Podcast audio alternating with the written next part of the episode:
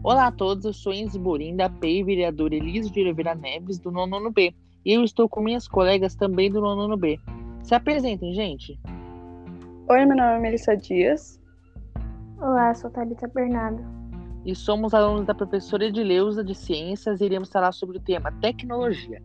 Bom, eu irei entrevistar elas e também falar sobre é, a tecnologia foi criada pelos homens que foram desenvolvendo e inventando instrumentos tecnológicos, como a invenção das máquinas durante a Revolução Industrial, com o objetivo de superar dificuldades e facilitar as atividades realizadas no nosso dia a dia. E eu virei falar um breve, uma breve história sobre a tecnologia. A internet foi criada em 1969 nos Estados Unidos, chamada de ARPANET. Tinha como função de interligar laboratórios de pesquisa, Naquele ano, um professor da Universidade da Califórnia passou para um amigo em Stanford o primeiro e-mail da história. Talita, você poderia nos falar se você acredita que atualmente todas as pessoas têm a mesma possibilidade de acesso às informações? Não, pois tem muita, é, muita pessoa que não tem internet em casa, tecnologia, essas coisas para estar tá acessando.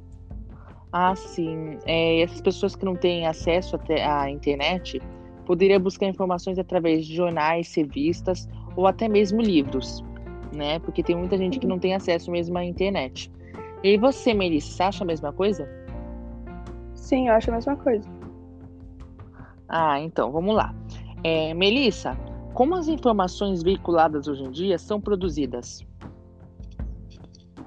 Bom, as informações é a resultante de processamento e manipulação de organização de dados de tal forma que representam uma modificação quantitativa ou qualitativa no conhecimento do sistema humano, animal ou máquina que a, que a recebe. E, Melissa, podemos dizer que todas as informações que recebemos são confiáveis? Na minha opinião, não, pelo fato de que existem muitas informações falsas, também conhecidas como fake news. Ah, e você, Talita? Eu acho que não, né? Porque nem todas as informações que recebemos estão certas ou até seguras. Ah, sim, né? É, algumas são estudadas, né, pesquisadas, organizadas de forma verdadeira, né?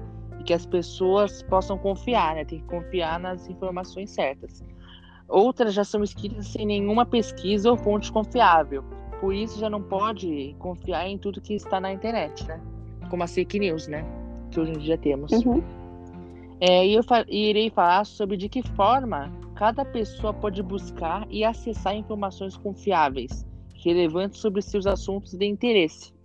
Então, bom, pode ser pela internet, em sites de confiança, procurando em sites de notícias e entre outros.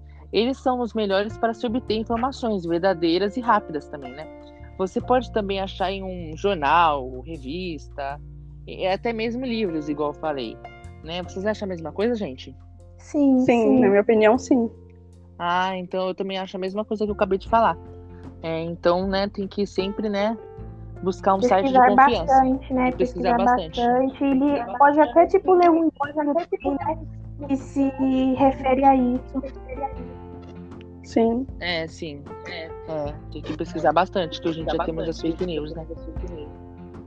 É, pesquisar em sites de confiança, ver a data, a fonte que você está precisando, porque tem muitos sites de piadas, né? Então tem que sempre verificar se é confiável ou não. Igual eu, eu sempre faço isso. Vocês também fazem isso, gente? Sim, eu faço bastante isso. Sim, bastante. Então, vocês têm mais alguma coisa para falar, gente? Não, só isso. Não. Então espero que vocês tenham gostado. Muito obrigado. E foi isso. Gente, esse é se despede da, das pessoas aí, por favor. Tchau, Tchau gente. Obrigada pela atenção. Muito obrigado, espero que vocês tenham gostado. Tchau.